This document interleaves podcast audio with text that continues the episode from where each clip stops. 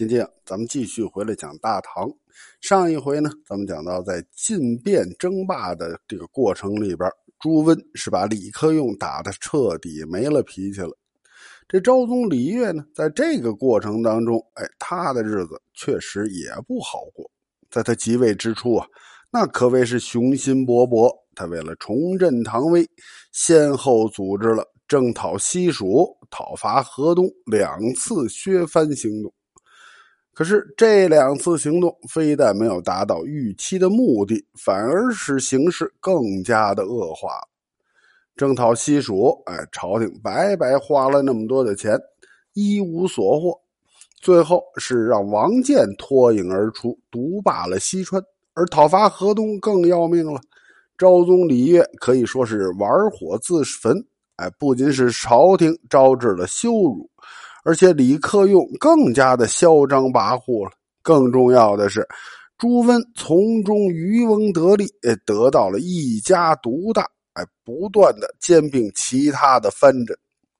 当然，这两次行动虽然效果不佳，但至少昭宗李晔还可以稳稳的坐在他的皇帝宝座上。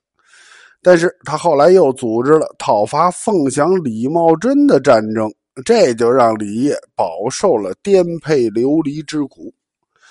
早在景福二年，也就是八百九十三年的正月，凤翔节度使李茂贞就赶走了杨守亮，占据了山南。然后呢，上奏昭宗李晔，请求镇守兴元。昭宗李晔，哎，因为这个李茂贞啊是过于的嚣张跋扈了，早就想把他给挪挪地方。现在李茂贞自己请求镇守兴元，那皇帝是求之不得呀，立即下诏同意了李茂贞的请求。同时呢，他又为呃任命李茂贞为山南西道兼武定军节度使，同时还让这个中书侍郎同平章事熊彦若代替李茂贞出任凤翔节度使。可是李茂贞可不是想放弃凤翔啊！他接到诏书之后是勃然大怒，他认为啊这一切都是宰相们捣的鬼，然后他就写信责骂宰相杜让能。昭宗李晔一看李茂贞竟然敢公开的侮辱宰相，哎，于是就发兵征讨李茂贞。可是没想到啊，最终的结果却是一败涂地。李茂贞联合靖难节度使王行瑜带领大军是威逼京城长安，而且在李茂贞的逼迫之下，哎，皇帝李晔是万般无奈，最后不得不以下诏让杜让能自尽了，这才使得李茂贞和王行瑜撤兵。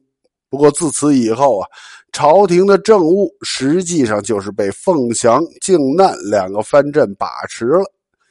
朝廷上面事无巨细，哎，都得得到李茂贞和王行瑜的首肯。朝官还有宦官，大部分也都依附于这两个人了。到了乾宁二年，也就是八百九十五年的五月，李茂贞和王行瑜联合韩建领兵入京，威逼昭宗李业册封自己领地，并且杀害了宰相韦昭度李希。还发兵攻打河中的王珂。李克用听到消息之后，率领大军南下，并且上书朝廷，以李茂贞、王行瑜、韩建兴兵犯上、杀害宰相为名，请求是兴兵讨伐他们。同时，向三镇同时发出了战表。当时啊，李茂贞、王行瑜、韩建听说李克用大举南下。也知道自己的实力比不上河东军，于是留下了两千兵马，哎，守卫京师长安。自己呢，纷纷率领本部兵退回了本镇。不过，李克用的沙陀骑兵那行动是十分的迅速啊，很快就到达了关中，并且在昭义打败了正在进攻河中的匡国节度使王行约。王行约招架不住沙陀骑兵的进攻，放弃了同中，逃到长安来避难然后他跟他的弟弟右军指挥使王行实一起带兵在长安西寺是大肆的劫掠。长安城里边一时间是乱作了一团呐，百姓们是四散逃亡。王行实入宫，哎，报向皇帝奏报，同州、华州失陷，李克用的沙陀大军已经逼近了京城长安。然后请昭宗李晔到滨州去避难。李茂贞和王行瑜凭借军事力量以及地缘的优势，从景福二年，也就是八百九十三年开始就把持朝政，并且控制了神策军。随着王行瑜的弟弟王行实担任神策军右军指挥使，李茂贞的义子李继鹏。担任了左军指挥使以后，中晚唐以来专横跋扈、不可一世的宦官集团已经失去了往日的威风，纷纷的就投到了李茂贞和王行瑜的门下。当时任枢密使的宦官骆全欢和李茂贞的关系很密切。骆全欢看见王行时请皇帝李业到滨州去避难。就奏请昭宗，哎，咱们还是去凤翔避难比较好。李业对王行瑜和李茂贞是一样的气愤，一样的恨，嗯，所以他哪儿都不去。他回复说，他已经接到了李克用的奏书，说河东的军队目前还驻扎在河中。即使说沙陀军真的来到了京城长安，他自己也有办法对付他们。现在李茂贞、王行瑜这些人的职责就是安抚好自己的军队，哎，不要动摇了军心。昭宗李晔拒绝外出避难，哎，这就让李继鹏和骆全欢这些人吃了闭门羹了。事实上啊。凤翔和滨宁二镇早就有挟天子以令诸侯的意思，当然他们是不会因为李业的拒绝而就此善罢甘休啊！李继鹏和骆全欢就开始密谋，打算采取强制措施，把昭宗李业是劫持到凤翔。神策军中尉刘景轩和王行实得到这个消息之后呢，也商议打算尽快采取行动。双方就开始了一场劫持皇帝的大比拼。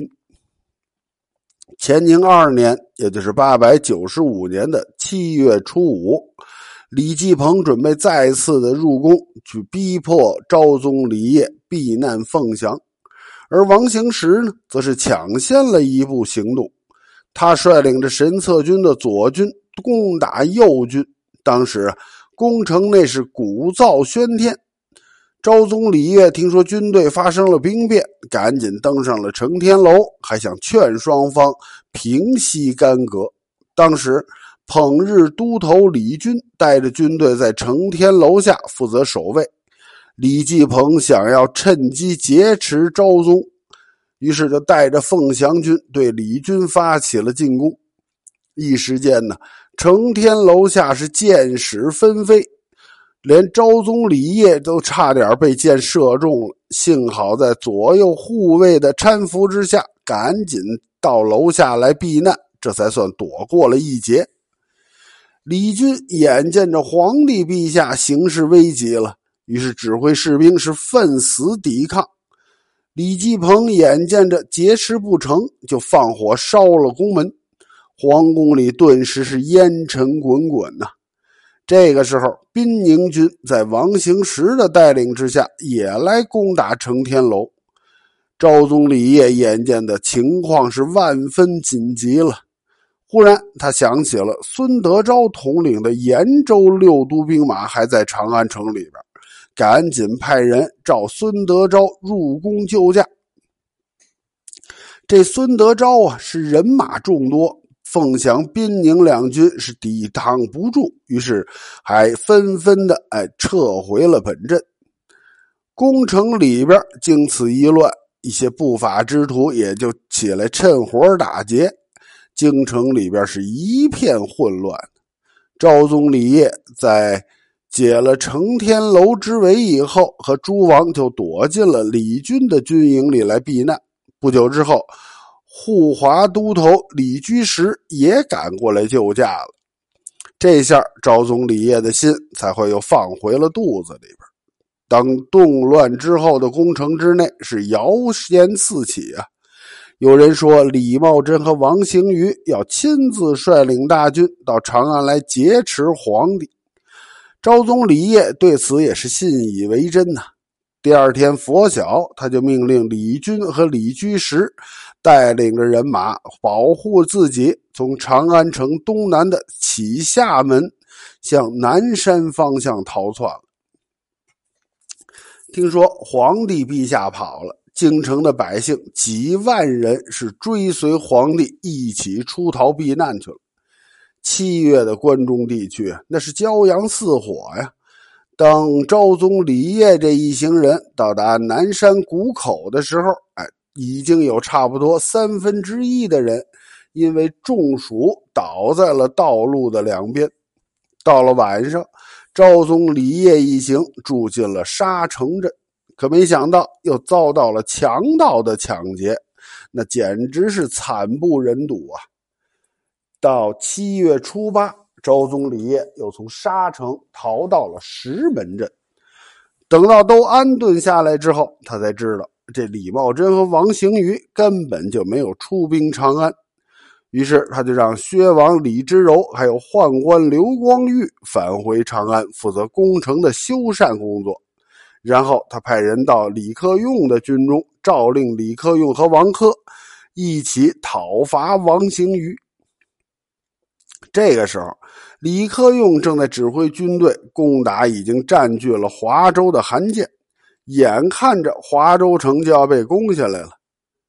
就在这时候，朝廷派人来向李克用告急，说李茂贞领兵三万已经到了周至，王行瑜领兵一万也到了兴平了，他们要来抢夺昭宗李业，请李克用是火速救援。李克用没办法呀。只得舍弃了华州，领兵向魏桥挺进。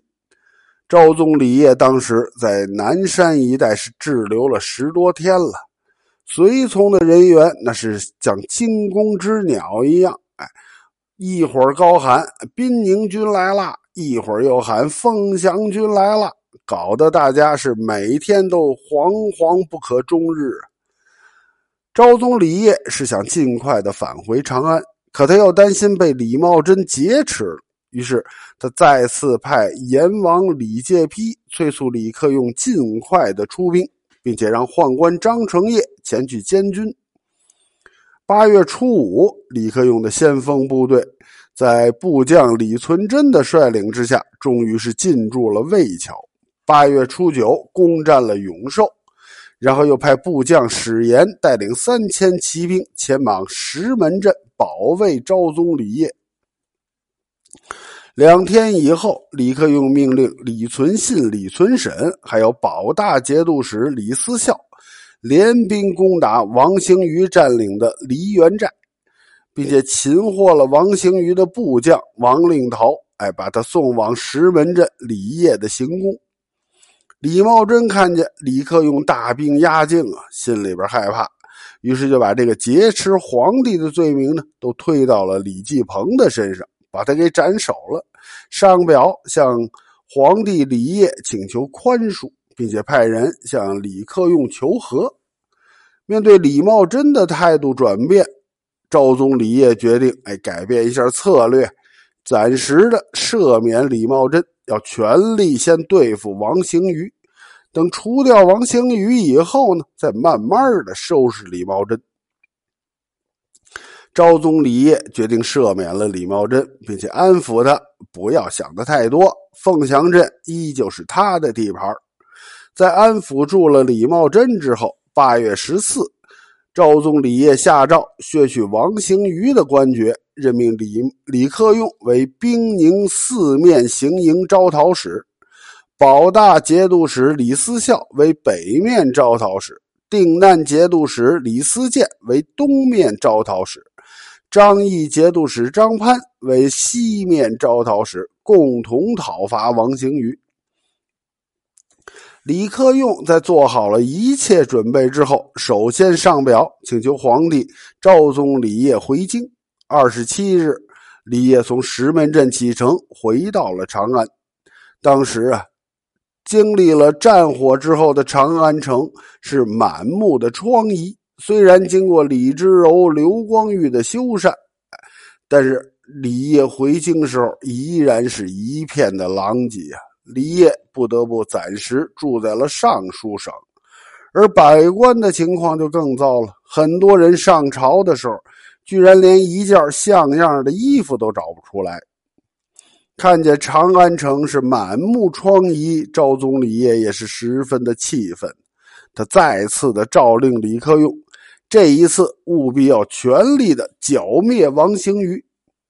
在昭宗李晔的催促之下，九月初。李克用开始了对王行瑜的猛攻。王行瑜向凤翔的李茂贞求援。李茂贞看到朝廷出兵征讨王行瑜，哎，他也清楚，如果王行瑜完了，那下一个目标就是他李茂贞。于是他就发兵屯驻在龙泉镇，并且亲自带领三万大军在咸阳附近驻扎，准备随时增援王行瑜。针对李茂贞的再次出兵，李克用奏请昭宗下诏让李茂贞回归本镇，并且削夺他的职位，自己呢分兵加以征讨。但是昭宗李晔却认为啊，这李茂贞已经是斩了李继鹏了，而且自己已经下诏赦免他的罪责了。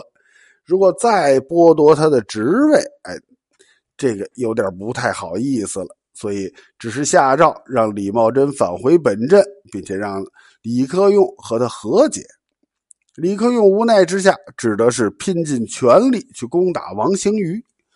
部将史炎在云阳打败了宾宁军，擒获了云阳镇使王令悔，并且送到了朝廷。到了十月，这天气是越来越冷了，李克用就想尽快的结束这场战争，于是让李罕之。李存信等将领对王行瑜发起了猛攻。十月初三，李存贞在梨园寨的北部再次的打败了兵宁军，斩首了一千多人。兵宁军在梨园镇是再也不敢出来了。李存信趁机就把这梨园寨围了个水泄不通。围的日子长了，寨里边的粮草就吃完了。守军无力抵抗，最终是弃寨而逃。李罕之是随后追击，俘虏了王行瑜的儿子王之进和大将李元福。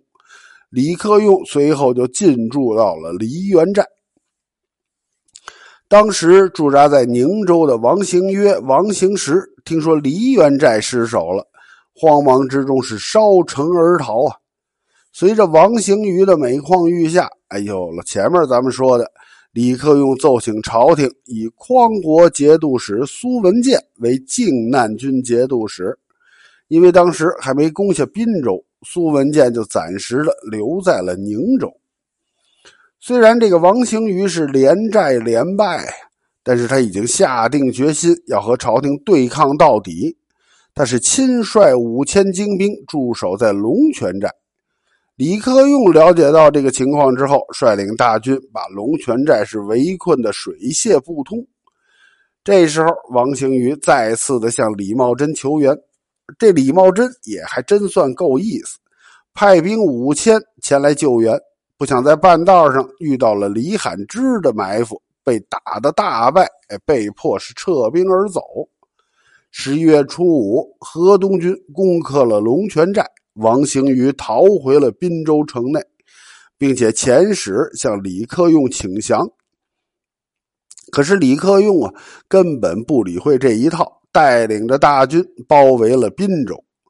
当王行瑜登上城楼，向李克用哭诉啊，他这些都是李茂贞和李继鹏所做呀，自己没心要去逼迫皇帝啊，请李克用讨伐凤翔。自己愿意到皇帝陛下那儿去负荆请罪，王行瑜哭的是痛哭流涕呀。李克用呢，根本不为所动，讽刺王兴瑜，哎，说你不用那么谦恭，自己受诏讨贼，哎，不只是只有王兴瑜一个人，还会有其他人来跟王兴瑜作伴的。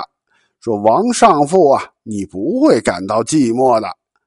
李克用这种不阴不阳的态度，让王兴于是彻底绝望了。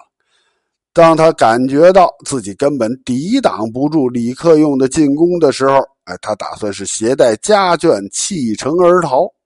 李克用率领大军进入了滨州，王兴于逃到庆州的时候，被部将所杀，把他的脑袋就送到了京城长安。